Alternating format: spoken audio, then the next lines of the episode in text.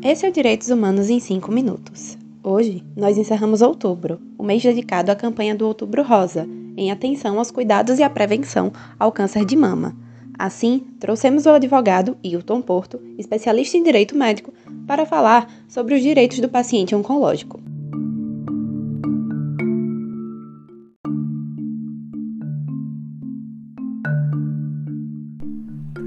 Olá, eu sou Hilton Porto, advogado especialista em direito médico. Estou muito feliz em poder participar desse podcast, trazendo os principais direitos dos pacientes diagnosticados com câncer, principalmente no mês de outubro, onde é comemorado o Outubro Rosa em alusão à prevenção do câncer de mama.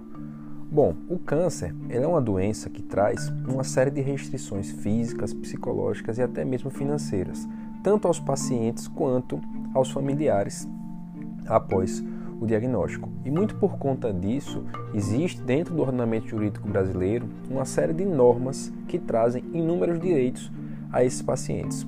Uma das principais normas é a Lei dos 30 dias, a lei que garante que, desde abril de 2020, o paciente que tenha suspeita de câncer ele deve ter o acesso aos exames necessários para a confirmação do diagnóstico dentro do prazo de 30 dias. Essa lei ela visa um diagnóstico precoce para que haja uma maior chance de sucesso no tratamento que vai ser implementado.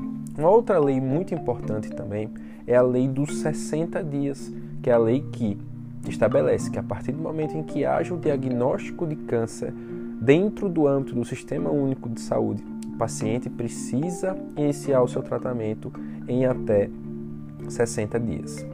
Uma série de outros direitos estão previstos dentro de várias normas no ordenamento jurídico brasileiro. Bom, um deles é o auxílio doença, que não é um direito específico do, do paciente com câncer, mas abrange também o paciente com câncer. A partir do momento que o paciente ele fica inabilitado para o trabalho, está vinculado ao INSS, ele vai fazer jus ao recebimento do auxílio doença.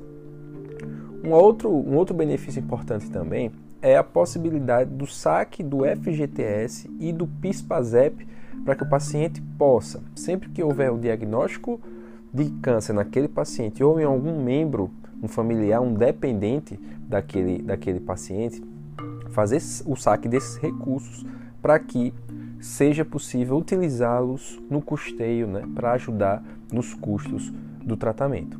Agora, se houve já uma evolução da doença e aquele paciente ele fica permanentemente incapacitado, incapacitado para o trabalho, aí vai ser aplicável a aposentadoria por invalidez daquele trabalhador vinculado ao INSS após passar por uma perícia médica. Um direito que é resguardado aos servidores públicos é um direito à licença por motivo de doença de pessoa da família. Então, caso o servidor público ele tenha alguém dentro dos familiares e dependentes que é, necessite de cuidados em razão da doença, esse servidor ele pode solicitar essa licença. Com relação ao câncer de mama, que é o objeto de, do, da campanha que é, ocorre durante todo o mês de outubro, né, anualmente, é, existe a previsão do direito daquela mulher que tem o diagnóstico de câncer de mama e que faz a cirurgia de mastectomia de ter a sua reconstrução de mama custeada pelo Sistema Único de Saúde ou pelo plano de saúde.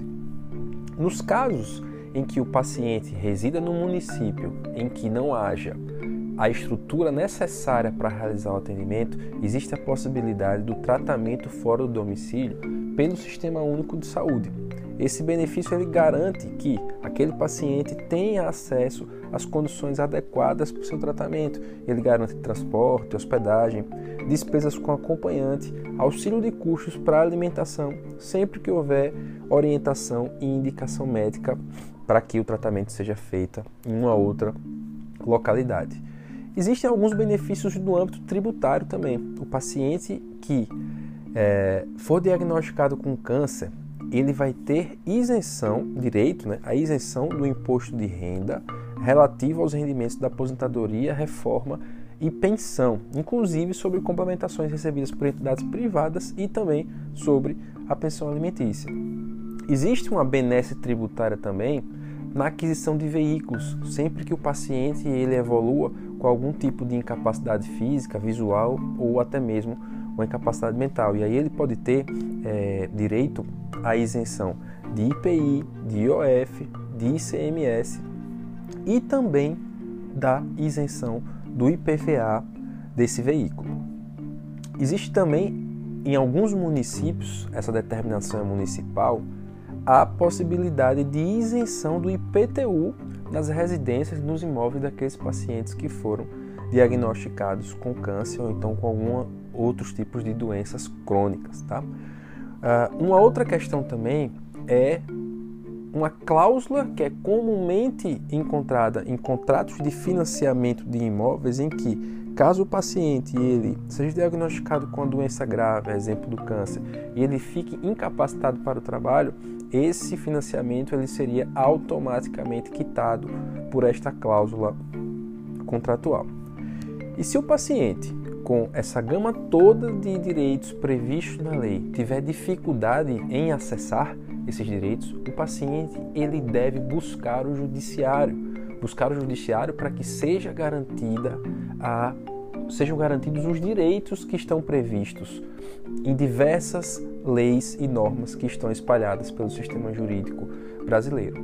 E dentro desses processos, como se trata de um câncer, uma doença agressiva, via de regra, uma doença de evolução rápida, o paciente ele não pode aguardar uma tramitação desse processo é, a exemplo de tramitações de processos que não são situações de urgência. Então, para esses casos, existe a garantia da prioridade da tramitação processual, para que esses processos possam ser resolvidos o mais breve possível e esses pacientes tenham assegurado aqueles direitos que a legislação estabelece.